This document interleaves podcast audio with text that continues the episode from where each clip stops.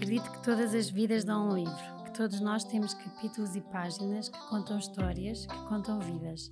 Acredito que muitas delas, quando partilhadas, podem ganhar alma, podem ajudar quem as ouve.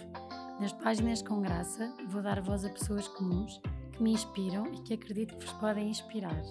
Vou deixar parte da história contada, porque há vidas e momentos que merecem ser homenageados hoje porque apesar de existirem momentos pesados, pesados, a vida merece ser vivida leve, leve, com graça. Olá a todos, espero que estejam bem. Muito obrigada por estarem aí desse lado a acompanhar as nossas conversas.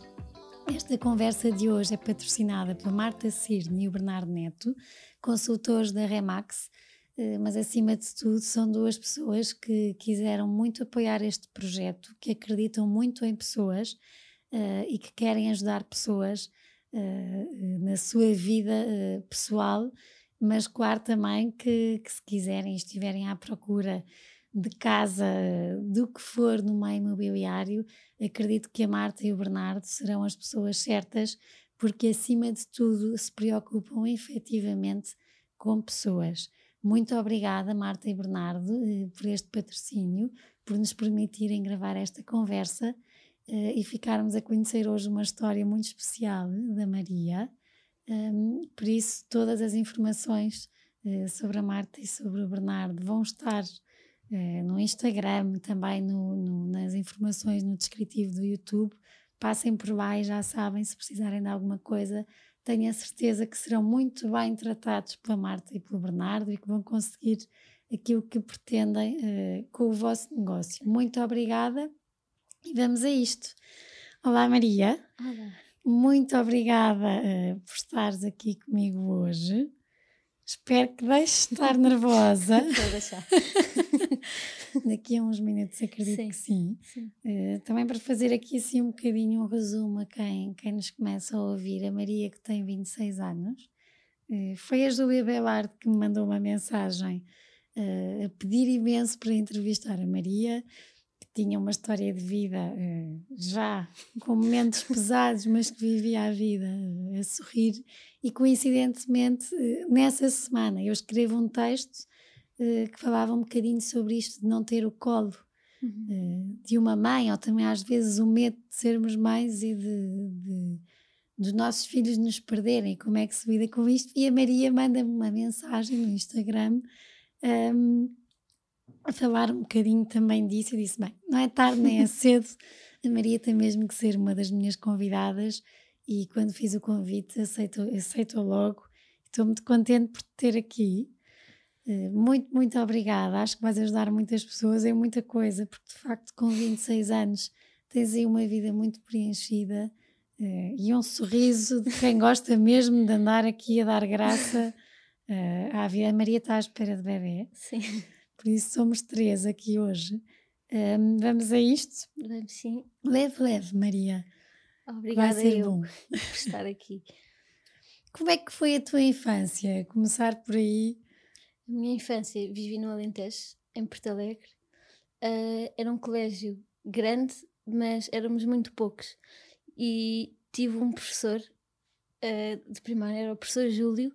Eu acho que toda a gente que me conhece, eu falo do professor Júlio porque eu adorava. Uh, porque tenho esta memória na minha cabeça dos meus pais. Passavam muito tempo em Londres por causa da doença da minha mãe.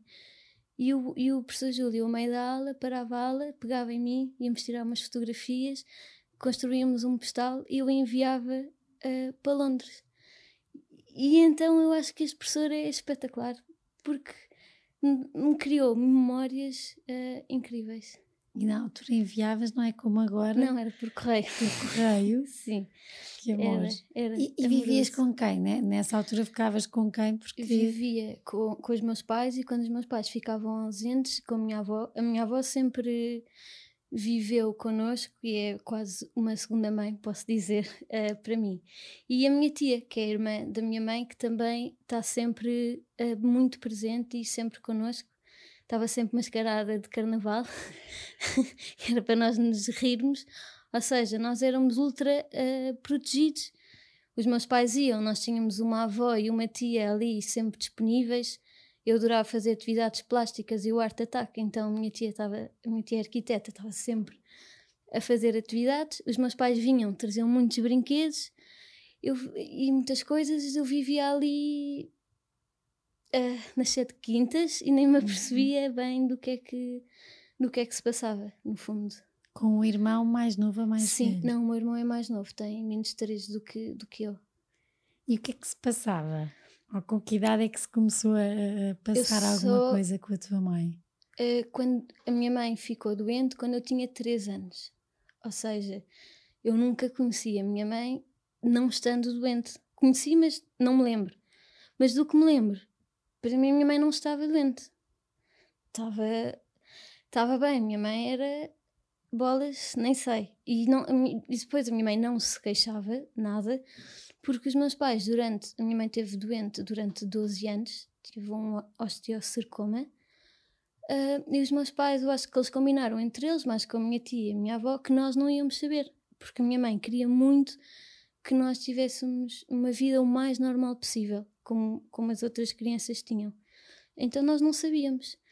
Eu lembro-me às vezes a minha mãe não tinha cabelo, como é normal, e perguntar-me assim: a tua mãe tem cancro? E eu assim: uh, uh, se faz quimioterapia, tem cancro. Eu disse: não, por acaso eu perguntei-lhe e não é cancro. Isso com que idade? Uh, eu aí já tinha 10 anos e não é cancro, é uma doença, mas não é cancro e não vai morrer e não, não é grave. Não precisa estar preocupado. Eu, eu é quem tentava despreocupar uhum. outras pessoas. Depois comentava com a minha mãe: vê lá para o isso que acham que tens cancro. Eu só pensava: o que é que será?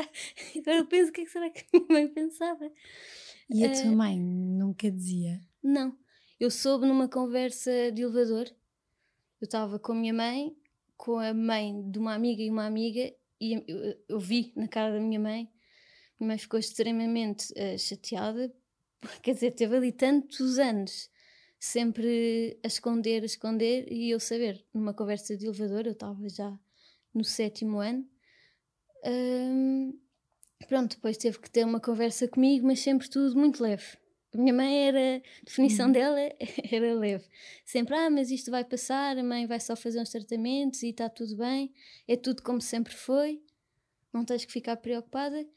E a minha mãe dizia: Não tens de ficar preocupada. Eu não ficava mesmo preocupada. Eu acreditava pois todos os filhos, agora sou mãe e vejo como consolo bem a minha filha e eu ficava. E foi leve saber que afinal uh, os anos todos que dizias não é nada um cancro e afinal era. Não pensei muito na altura, fiquei só, ah, que chatice. E afinal é mais grave do que eu pensava, mas continuava a ver a minha mãe ali. Ela tá, que, que a minha mãe não estava bem, mas na minha cabeça estava, ou seja, às vezes minha mãe ia de cadeira de rodas comigo às compras, porque dia 21 nós combinávamos que era o nosso dia e íamos ter um dia de meninas, íamos às compras, e ela ia ou de cadeira de rodas ou andar normal, como ela tivesse, ela ia, e eu nem pensava. A minha mãe não está bem, está doente, não, aquela era a minha mãe. E para mim ela estava estava sempre estava sempre bem. Agora estou crescida é que penso bem que corajosa.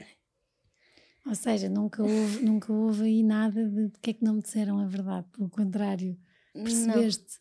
Não, não. depois, em, mais tarde, quando eu fiz muita psicoterapia, questionei muito, mas porquê é que uh, os meus pais não me contaram? E ainda perguntei ao meu pai e o meu pai explicou-me porque queriam que nós tivéssemos a vida mais normal possível. E eu não o questionei mais, porque pensei, bolas, deve ser tão difícil uma doença destas, com dois filhos, porque é que eu vou estar a questionar? E eles... que na altura não era tão falada como é sim, agora, não é? Sim, e eles fizeram o melhor, nunca nos faltou nada, fomos sempre muito felizes, por isso não. Acho, acho que fizeram mesmo o melhor que, que conseguiram, porque eu adorei a minha infância. E depois sempre, sempre, mesmo com os tratamentos, com tudo, continuaram sempre em Porto Alegre ou numa altura tiveram houve, que... Não, houve uma altura tivemos que vir para Lisboa, que foi, vim para cá fazer o meu sexto ano e o meu irmão o terceiro, acho. E, e nessa altura viemos para cá, ah, mas eu estava contentíssima, já, em Porto Alegre não, se passava nada, vinha, vinha para Lisboa. Uh, eu, aí eu também ainda não sabia bem porque é que, porque é que vinha, porque estávamos mais perto de, de dos hospitais. Uh, foi aí que viemos para Lisboa e também foi aí que eu soube. E viver em Lisboa é bom, mas também é muito diferente de, de viver lá. Não, não o que é, é que é diferente? A viver no Alentejo parece que é de uma família. Eu brincava muito, muito na rua. Uh, os meus vizinhos do prédio não eram como família, mas havia ali uma, uma uhum. grande relação. Em Lisboa eu achava muito estranho vizinhos não dizerem bom dia nem, nem boa tarde. Quer dizer, eu tinha vindo de um sítio que brincava à porta de casa a vender brinquedos e agora chegava aqui e ninguém olhava para mim e eu gosto de ser o centro das atenções, achava estranho. Uh, os professores não. Estava habituado ao professor Júlio, os professores uhum. não queriam saber tanto de nós, nem da nossa vida, como, como em Porto Alegre. E essa, essas pequenas diferenças, ao início, uh, gostaram. Depois, eu estava habituada a uma turma de nove pessoas, estava numa turma de, de 20 e tal. E, e vim para uma escola pública. Também tive um bocadinho, assim, um choque. Não é uhum. que fosse uma escola pública má, estava ali no meio da, da Praça de Londres, mas é diferente daquelas nove pessoas que com quem eu estava habituada.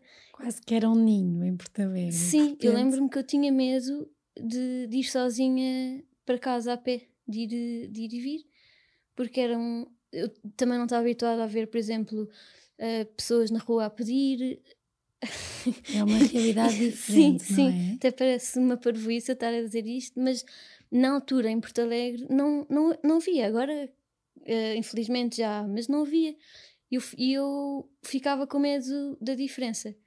Então a minha avó vivia connosco, veio viver também connosco. Uh, íamos sempre pescar, até que eu fiz umas amigas e, e íamos juntas e, e voltávamos. É um choque de realidades, eu percebo-te, porque eu também, quando, quando quando vim para Lisboa, fazia-me imensa confusão isso do bom dia. Uh, as pessoas não dizem bom dia uns aos outros, uh, nem nas empresas, mesmo vamos no elevador. Tanto que eu, eu, muitas vezes, às vezes, sou a Maria do bom dia, porque temos aquele hábito de quando estamos na rua, Sim. um bom dia, boa tarde, e de repente vimos para uma cidade, isso não faz sentido, mas é um baque, eu acho que é, é perfeitamente uh, normal. E aí que já, que já, já percebias, eh, havia esperança, ou seja, quando souberam que havia o cancro da, da tua mãe, uhum. havia esperança, o, o, sabiam que se calhar isto há um dia em que... Eu acho que, eu acho que sempre, sempre, houve, sempre houve esperança. Aliás, depois da minha mãe ter morrido, eu falei sobre isso com o meu pai e o meu pai disse-me, houve uma vez que, a única vez que o meu pai não teve esperança foi uma vez que foram para, para Londres e era uma operação mesmo muito complicada e arriscada. E o médico até disse à minha mãe que havia mais probabilidades da operação a poder correr mal do que, do que bem. E a minha mãe disse: Pois, mas se morrer, minha mãe preferia tentar do que, do que não tentar. e, e foi e correu mesmo bem. E o meu pai disse que a partir daí que ficou sempre a pensar que nada ia acontecer de mal e e que, e que ia correr tudo bem, porque normalmente as pessoas têm cancro com 5 anos e a partir daí dizem muito que, que, já, não, já não vão morrer. E minha mãe já estava doente há, há 12. E, e, pronto, e foram 12 anos complicados. Quem que fez, tem 12 anos, fez 9, opera, operações, sempre Londres cá, e às vezes também ia para o Porto, porque tinha lá a médica às vezes no Porto. E, mas acho que aquilo para os meus pais já era. Uh... Já era a normalidade, já Sim. era o normal. Sim. Quando é que se começam a perceber que se calhar alguma coisa não vai correr assim tão bem? Foi. Não, não nos começámos porque foi. A minha, mãe, a minha mãe, quando era pequenina, teve uma doença que era púrpura. Uh, e, e, e, depois teve essa doença outra vez, uh, agora na última fase de vida. E não conseguiam perceber o que é que era e teve imenso tempo internada. Um, depois voltou, estava a fazer porque como teve muito tempo internada, depois teve que fazer fisioterapia. Ia lá uma senhora à casa e tudo, minha mãe já estava ótima. Um, não sei se se constipou, o que é que aconteceu.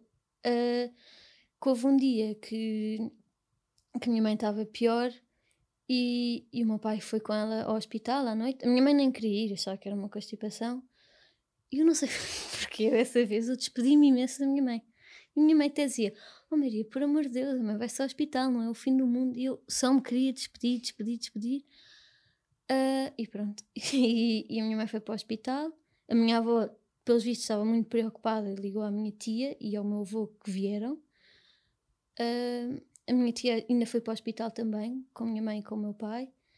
E às três e pouco da manhã, uh, a minha mãe morreu. Mas morreu de mão dada com o meu pai que eu acho que é a coisa mais bonita do mundo, e o medo da minha mãe era morrer sozinha. E, e, e pelo menos isso não aconteceu. E, e pronto. E foi um choque. Foi. E depois o meu pai, nesse dia de manhã, chegou ao meu quarto e eu achei estranho. O meu pai está no meu quarto às oito da manhã. E perguntei, pai, aconteceu alguma coisa? E o meu pai não respondia. E eu, pai, e, e ele parecia que estava a chorar. E, e saiu-me, eu perguntei, a mãe morreu? E o, pai disse, e o meu pai disse que sim, começou a chorar. E o meu pai é. O meu pai é conservador e não é. É uma figura é, muito forte, em que o meu pai estava sempre a dizer que os homens não choram, por exemplo.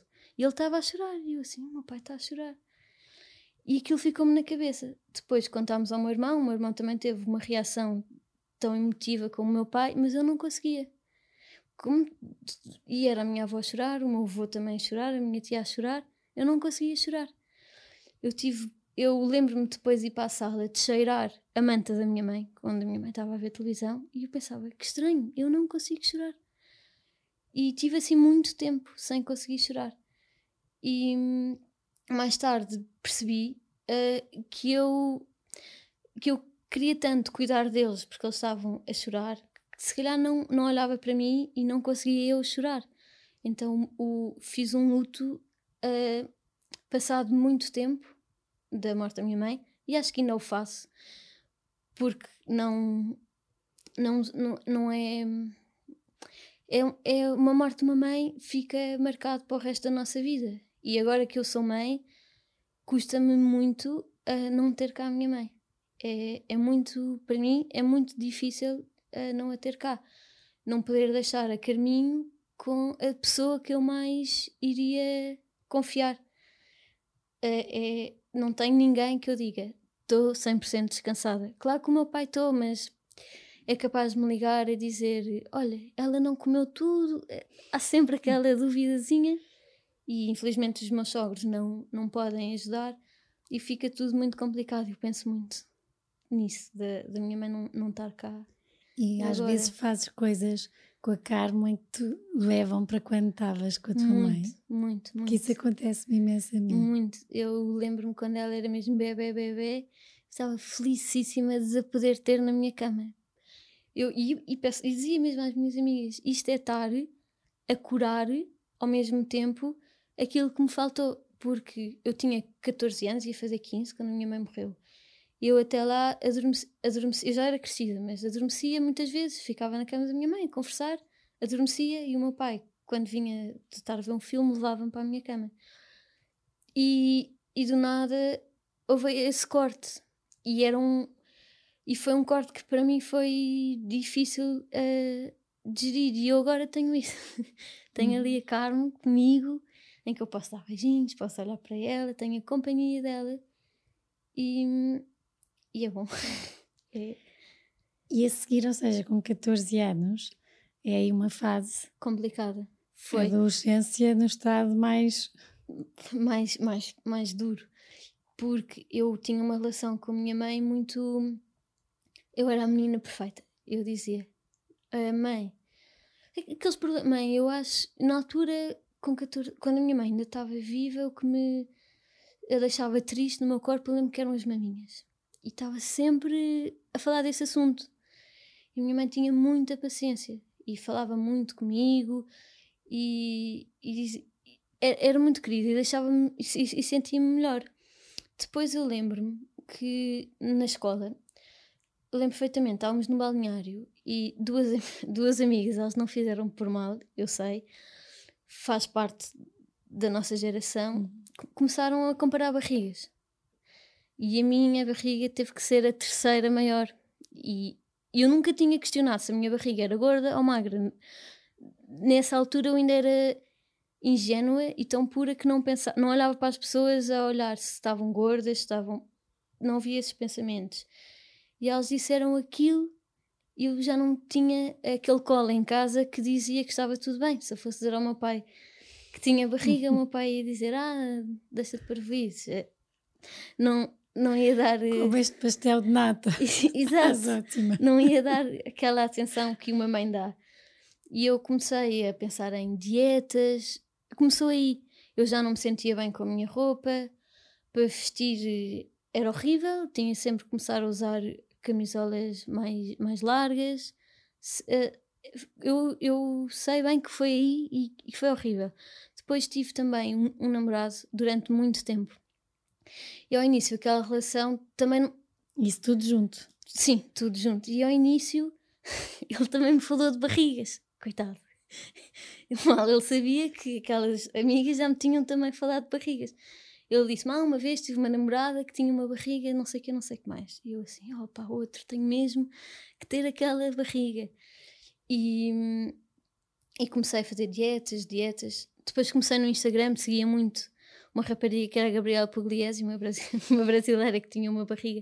E o meu pai só dizia: Mas ela é doente, não é possível ninguém ter assim uma barriga. Eu assim: É. Um, sempre com dietas, dietas, dietas. Uh, até que chegou uma altura que eu estava com menos de 10 quilos do, do peso normal. E o meu peso. Quanto? O meu peso eram 51 normalmente. E ter menos de 10 quilos 41 quilos. Era muito pouco. E eu lembro o meu pai começou a ver que eu estava muito magra e levou-me, não sabia o que, é que havia de fazer, levou-me à pediatra. E eu assim, com 19 anos agora vou à pediatra. E o meu pai assim, vais que eu gosto muito oh, dela. no seu melhor. gosto muito dela e ela vai-me dizer o que é que eu vou fazer. E fomos à pediatra, a pediatra diagnost... Ai, diagno... ah, diagnosticou uma anorexia e disse ao meu pai que ele tinha que me levar ou uma clínica ou outra pessoa. E eu, e deu-me a escolher e eu disse que preferia ir a uma clínica porque ela disse que tinha um psicólogo. E eu naquela altura achava que um homem seria melhor para eu falar do que uma mulher. Não sei porquê, mas achei isso. E, e vi na cara do meu pai, vi que o meu pai estava desesperado naquele momento, naquela consulta. E ela também me disse que se eu continuasse assim não podia ter filhos. Isso, mais a cara do meu pai desesperado, uh, fizeram naquele momento ganhar uma consciência enorme. Que até lá não tinhas? Não tinha. Eu, e ninguém te dizia nada? Não, as pessoas diziam todas, mas já tá, estás tá, ótima assim, até estás muito magra. E, ah, e nessa altura eu estava em Porto Alegre. Eu fui e fazer... a tua barriga já era a número um das mais magras. Exato, mas já ninguém, já toda a gente dizia, mas tu agora até estás muito magra, estás sempre a fazer dietas. Já não. E, e como estava em Porto Alegre, e, e, eu fui para lá fazer melhorias no, no 12 porque mudei para artes. E como estava lá, não, não estava tanto com o meu núcleo de, de pessoas, era mais coisas nas redes sociais uhum. ou no, no, no, WhatsApp. E, e então também ninguém via, via realmente uh, o, que é que, o que é que se passava. E, e, e, foi, e foi, foi nesse dia com essa uh, médica com a minha pediatra e com o meu pai, que eu pensei, ok, se calhar eh, não está tudo bem. Mas a verdade é que eu olhava-me ao espelho e, e não, não, não gostava mesmo, não me sentia bem. E eu sei que eu, agora eu sei que eu estava magra, muito magra, mas não me sentia bem. E eu pensei assim, bem, eu vou ter que ir a um, a um psicólogo. E ainda tive muito tempo nesse psicólogo, uh, mas depois uh, saí e mudei para, para a minha psicóloga que é agora. E eu, durante, não sei, 4, 5 anos, ia todas as semanas, um, fiz mesmo muito tempo uh, à, à terapia e isso ajudou-me muito, ajudou-me a conhecer. E acho que é muito importante uh, fazermos terapia. E também percebi que estes problemas, distúrbios alimentares, tem, também tem a ver muito com a nossa sociedade, porque eu acho que nós, sem nos apercebemos, dizemos: Ah, aquela está gorda, e não pensamos: será que aquela está bem? Antes do está gorda, porque o nosso corpo diz-nos o que é que nós sentimos. E eu penso nisso, penso muito nisso, e penso muito que quero passar isso. Eu também vou ter outra filha menina, uhum. E penso muito que lhes quer passar isso, de não julgarem ninguém por essa pessoa ser gorda ou por ser magra. A pensarem em se a pessoa está bem por ser eh, muito gorda ou por ser eh, muito magra. Mas isto da anorexia é um caminho. Ou seja, eu fiz essa terapia toda, mas eu hoje, hum, agora quando tive a Carminho, engordei. E, e no pós-parto engordei muito. Engordei para uns 10 quilos. Uh, e, e depois emagrecer. Vai buscar muita coisa lá Vai, e eu estava a chegar ali a um ponto em que eu própria estava a pensar isto está-se a descontrolar outra vez, porque eu começo, isto, uh, nós começamos, pelo menos eu, a ficar, e ouço muito de outras pessoas, possíveis com os números, com os números na balança, com as quantidades uh, no prato, e eu estava a voltar. E passado umas semanas eu digo, a Madalena salvou-me uh, porque fiquei grávida. Porque se eu não ficasse grávida, ou eu tinha muita força de vontade e aquilo podia correr bem na mesma, ou ia se descontrolar tudo outra vez, porque ainda por cima estava a receber um, aquelas massagens uh, que, que oferecem, que é ótimo, uhum. mas se calhar para uma pessoa, eu hoje uh, pensaria duas vezes, para uma pessoa como eu, aquilo mexe com a minha cabeça de outra maneira que não mexe uh, com outras pessoas. E, e por isso eu penso, ainda bem que eu fiquei grávida, não estava à espera, mas pensei, ok, isto foi bom, veio no momento certo e isto ia correr mal. Porque os distúrbios alimentares, a ideia que eu tenho uhum. um, é que é contínuo, Sim, ou seja, é. não sei, não é uma coisa que se consiga dizer já estou, tive uma anorexia, já estou curada, porque mexe imenso e, e, e, é comida. Sim. Nós temos todos os dias uh, que lidar com o que é que vai na cabeça, o que é que está, e lutar um bocadinho contra. Eu já passei por isto e não é isto Sim. que eu quero, mas ao mesmo tempo é. Eu sei que se eu quiser consigo, consigo ter 41 quilos Exatamente. e como é que chego lá, mas Exatamente. não quero.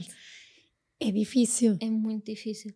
E, e também foi muito difícil. Foi, eu sempre tive 51 e e passei para os 60. Ou seja, 60 é um peso normal. Mas estes numerinhos, isto é uma coisa mexe com o meu, com o meu sistema nervoso. E eu penso, ok, mas vê-te no espelho, te sentes-te bem, é isso que interessa. Esquece se é 60, se é 50. E eu agora estava a ficar muito, tenho que chegar aos 55, tenho que. E, e pensei, ok. E isso tudo sem mãe? Sim, sem uma mãe, uh, para, partilhar estas coisas. E eu tinha uma mãe muito consciente uh, deste, deste tipo de, de coisas. Tinha. Isto porque agora tenho que ver aqui uma, uma, uma não, várias perguntas de uma patrona um, que diz que, que em que adulto, vou, vou ler as três, depois sim, Maria sim, vez, em que adulto nos tornamos quando, quando perdemos o colo tão cedo. Eh, pergunto à Maria como acreditar no amor numa relação sem medo de perder.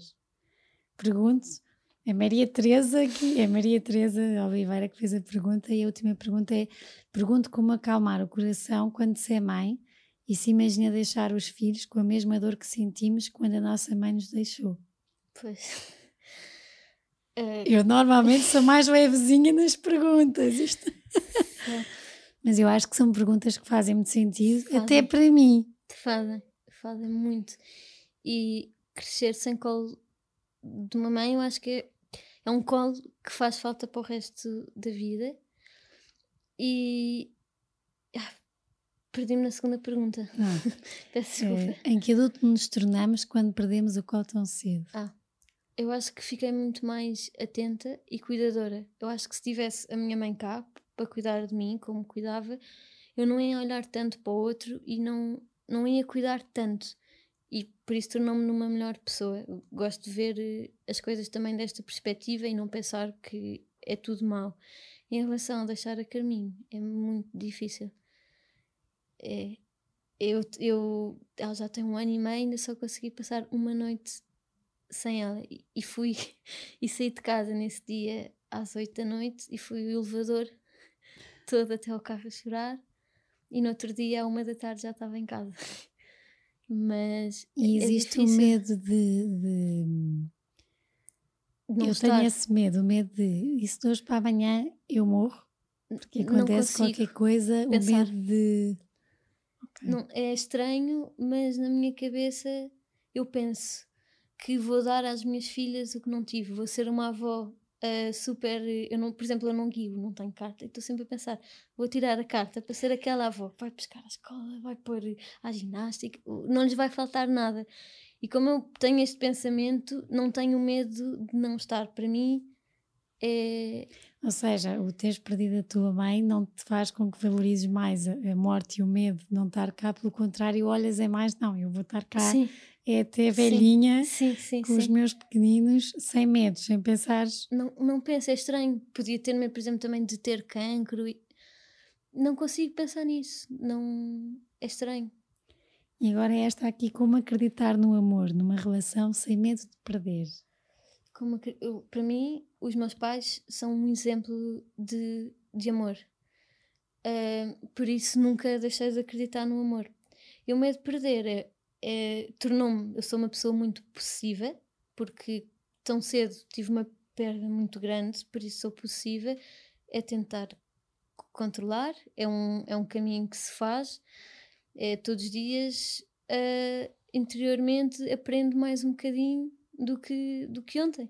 Não há, nada, não há uhum. nada a fazer. É perceber que às vezes procuramos colo. Exato. O, este colo inato de mãe que perdemos tão cedo, procuramos nos outros sem nos darmos conta. Sim, muito, muito. Eu agora vejo isso. Eu procuro muito e, e, e pronto, e o meu marido dá muito colo. É muito querido comigo, ele leva-me muita autoestima, por exemplo. Eu sempre fui muito insegura, mas eu acho, eu acho que ele é o meu maior fã. Então faz-me mesmo sentir uh, muito bem. E, e pronto. Bom. Um, e agora aqui assim um bocadinho depois à, à mãe que, que, que, não está e como é que, como é que tens pondo, já porque a Carmen tem um uhum. ano e meio, uh, vais falando com a Carmen da, da avó naturalmente ou, ou ainda custa? Não, falo muito naturalmente. Aliás, meu pai tem uma namorada e eu sempre desde o início uh, quis que fosse a tia Ruth e o avô Miguel para a Carmen perceber que há uma avó.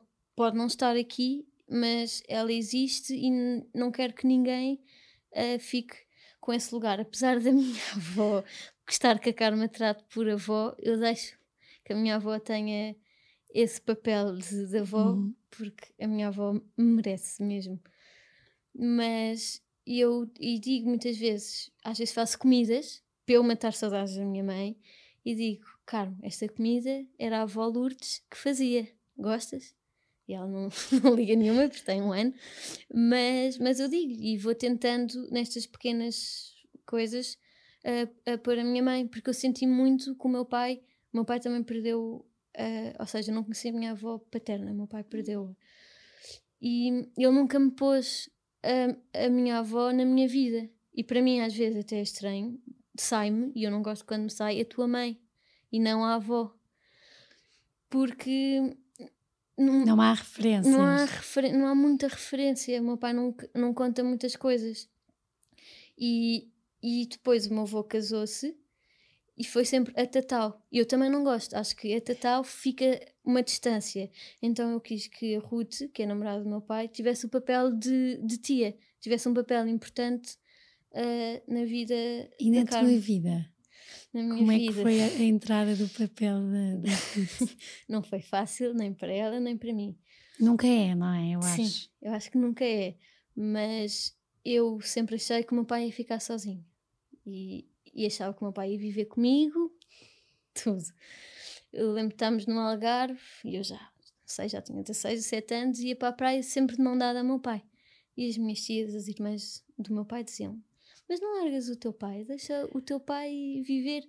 Eu disse: Mas eu gosto de andar de mão dada com o meu pai. E eu era muito protetora do meu pai, era muito agarrada a ele. Era como quem diz, não se chega que ele tem dono. Exato.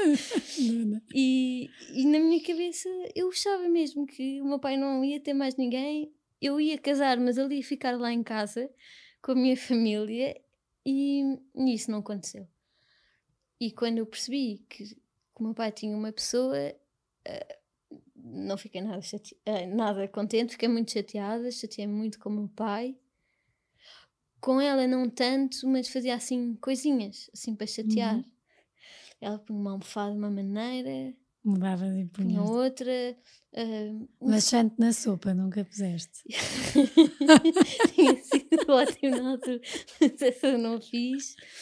Uh... Fica a dica, miúdas. Próximas namoradas. Essa não fiz. Uh, mas fazia assim outras coisinhas muito. As gavetas da roupa. Ia lá assim, desarrumava tudo, depois punha. Uh, sei lá, fazia Coisas assim... normais também de outra idade, não é? Uh, sim, mas eu já tinha 20 anos. já tinha idade para ter juízo. Mas, mas era porquê? Porque. Um... Porque estava furiosa. Porque na minha. E, ah, e o meu pai e a Ruth tavam, estão a viver no Alentejo, no monte. E decidiram mudar o monte todo. E eu tinha lá uh, na minha cabeça as recordações uh, com os meus pais. E eu achava aquilo um atentado. à memória da tua mãe. À memória da minha mãe. Eu, da minha cabeça, estava a defender a memória da minha mãe. E, e tive que parar com isso, porque não me fazia bem a mim, não fazia bem ao meu pai, não fazia bem à Ruth. Eu, eu comecei a parar com isso, porque via que o meu pai ficava muito triste e muito aflito, pois o meu pai não, não meu pai é muito querido, não, é uma pessoa que não, não discute, não se zanga, então o meu pai ficava ali sem saber para onde, é, para onde, eu, para onde é que eu me viro. E eu pensei, e eu ficava também aflita por, por ver assim, e não, e não se há pessoa que eu não gosto de estar chateado, chateada é o meu pai. Nós chateamos-nos, passado uma hora já já está já tá tudo bem. Não, não gosto de nada. E, e aquela altura foi complicada por causa disso, por nos chatearmos tanto. O que é que aconteceu para depois as coisas apaziguarem? Eu acho que. Demorou muito tempo. Foi depois de eu me casar. Com gavetas. Foi depois de eu me casar. Eu não sei o que aconteceu na minha cabeça. Deu-me um clique e eu pensei, ok, isto não é a minha casa, não me vou chatear mais. Se eles gostam de ter as coisas assim, têm. Se o meu pai está feliz, ainda bem, pronto. E comecei a agir. Eh, nunca houve uma conversa, mas. E eu acho que isso também me, me chateou. Meu pai nunca disse assim: olhem, filhos, vamos, eu e a Ruth vamos viver juntos. Nunca houve essa conversa. Do nada, a Ruth vivia com o meu pai. E, e pronto, e às vezes o, os pais, quando, é, quando já têm Sim. os filhos na vossa idade, Sim. podem achar, ah, eles vão perceber. Sim, o meu Ou... pai é muito assim. É, eu acho que há muitos homens que exteriorizam pouco e o meu pai é assim. E se calhar, como homens, não é por mal, mas não têm noção do impacto Exato. que podem causar uh, nos filhos e vão fazendo as coisas mais Sim, atabalhoadas. Claro, claro. E não, não foi por mal, eu sei. Mas eu na altura fiquei muito, muito ofendida e, e pronto, e tentava. E hoje em dia consegues perceber que o lugar da tua mãe vai ser sempre o lugar da tua mãe? Consigo. E, e o meu pai, eu acho bonito estar com a Ruth e fala da minha mãe como a minha mulher. E, e pronto, eu por essas pequenas coisas percebo. E o quarto do meu pai e da Ruth não é o quarto onde era o quarto dos meus pais, esse agora é o meu quarto pronto, nestes, nestas pequenas. Mas eu nem eu não estava atenta a isso. Eu estava era atenta a querer estragar aquela relação porque aquilo não podia acontecer.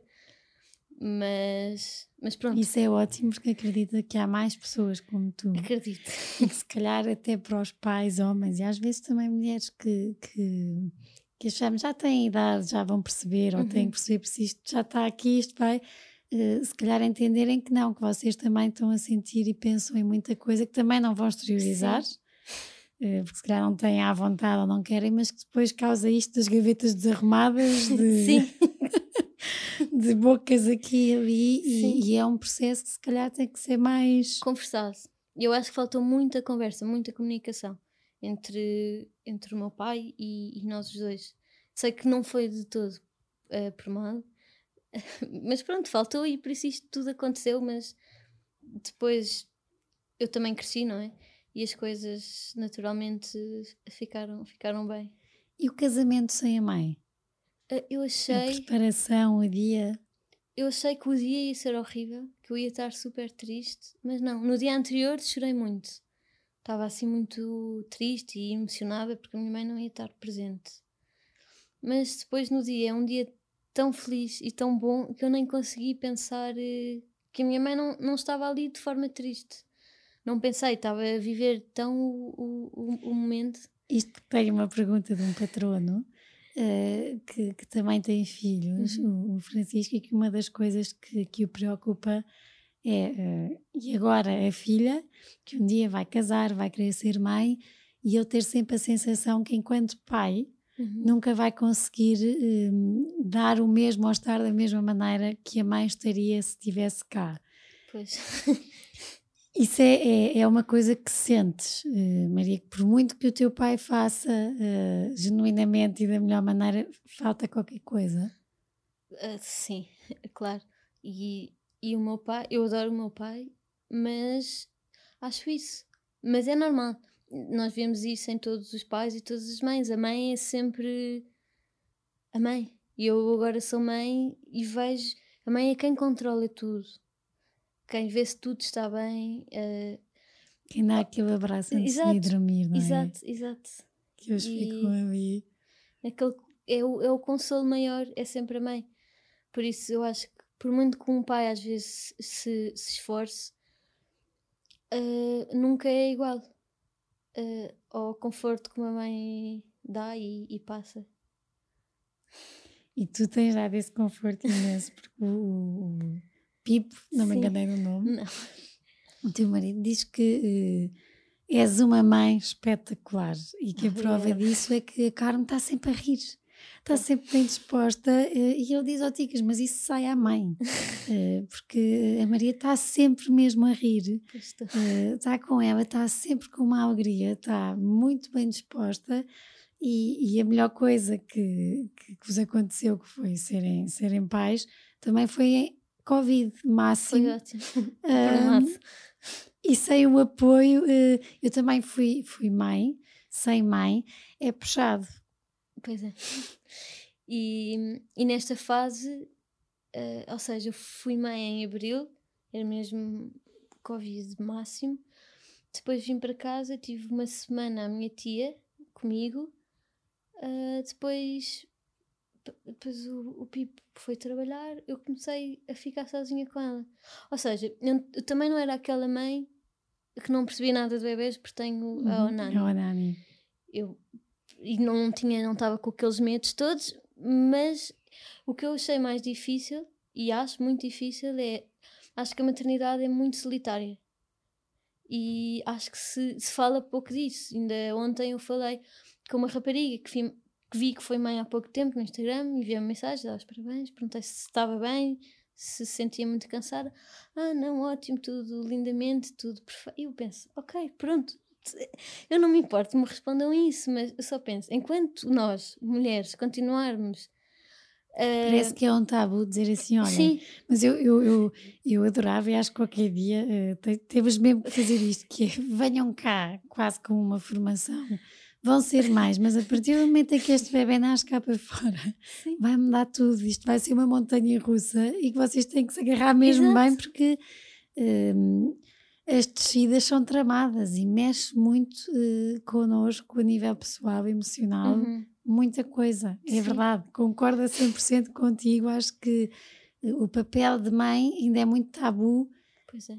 100% claro como ele é, pelo menos na primeira viagem, no primeiro, no primeiro filho, acho que ainda vamos todas muito com o o, baby shower, tudo perfeitinho, uh, aquilo que vamos vendo nos Instagrams que dormem 8 horas, Exato. que é tudo espetacular e de repente não é nada. Sim, e, e, é muito cansativo, eu digo, é mesmo psicológico, mentalmente, é muito cansativo.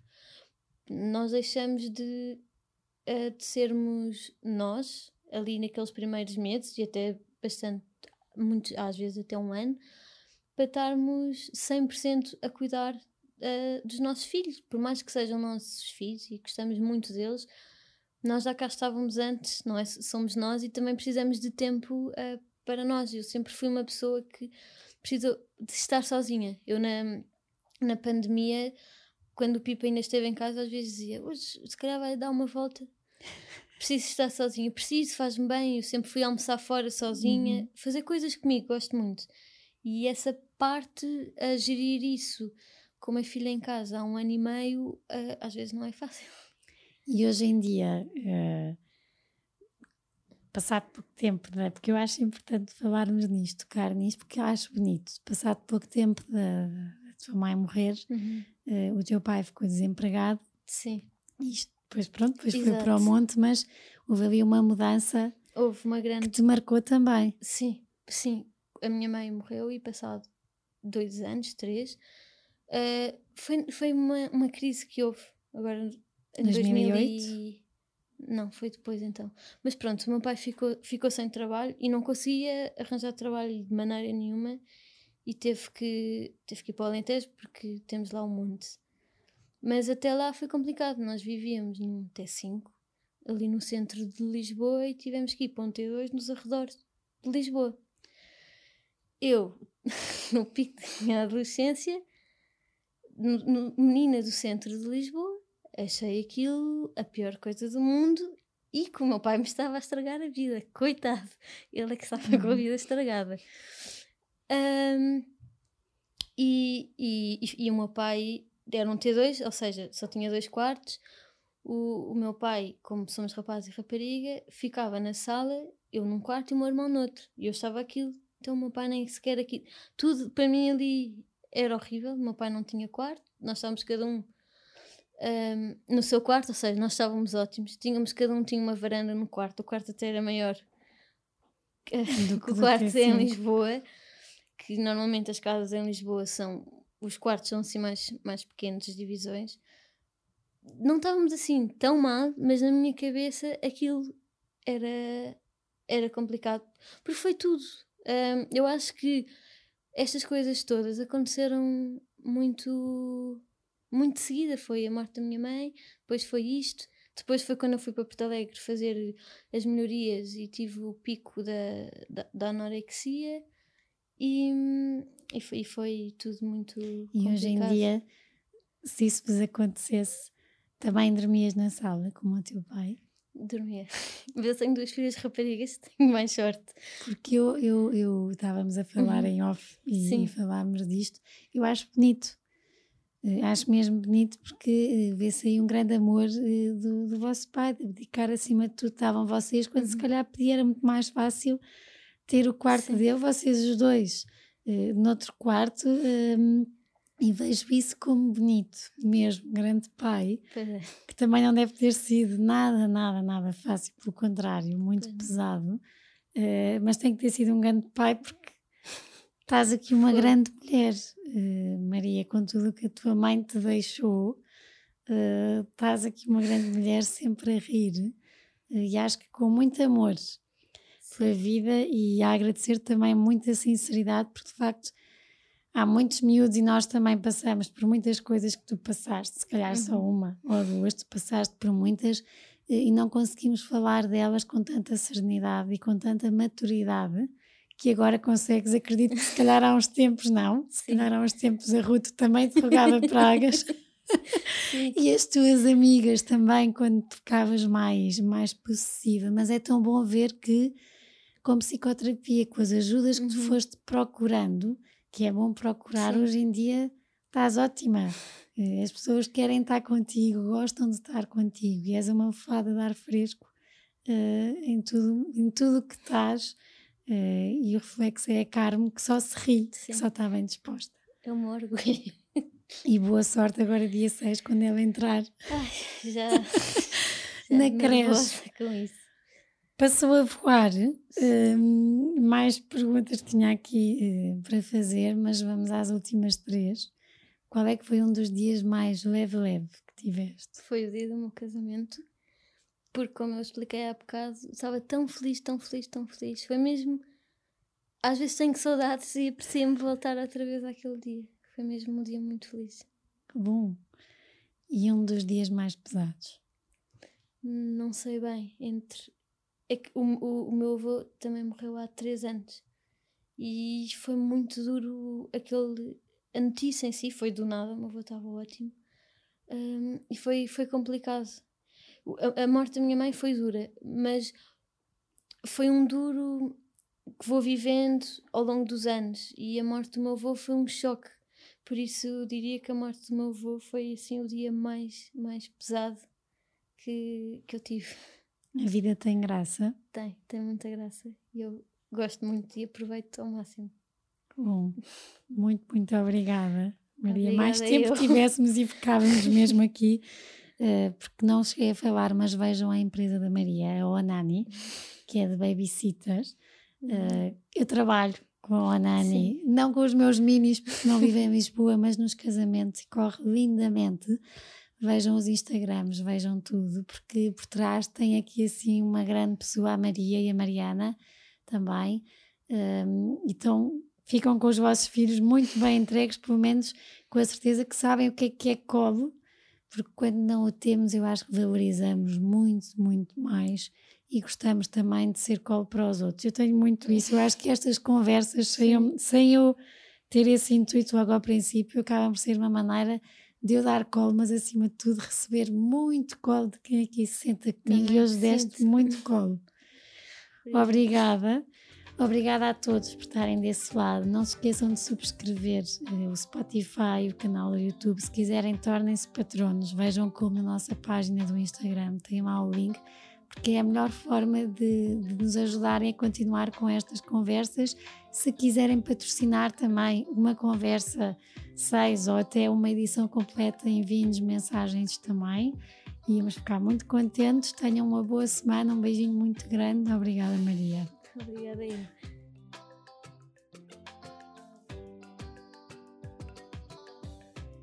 Obrigada por terem estado connosco até aqui.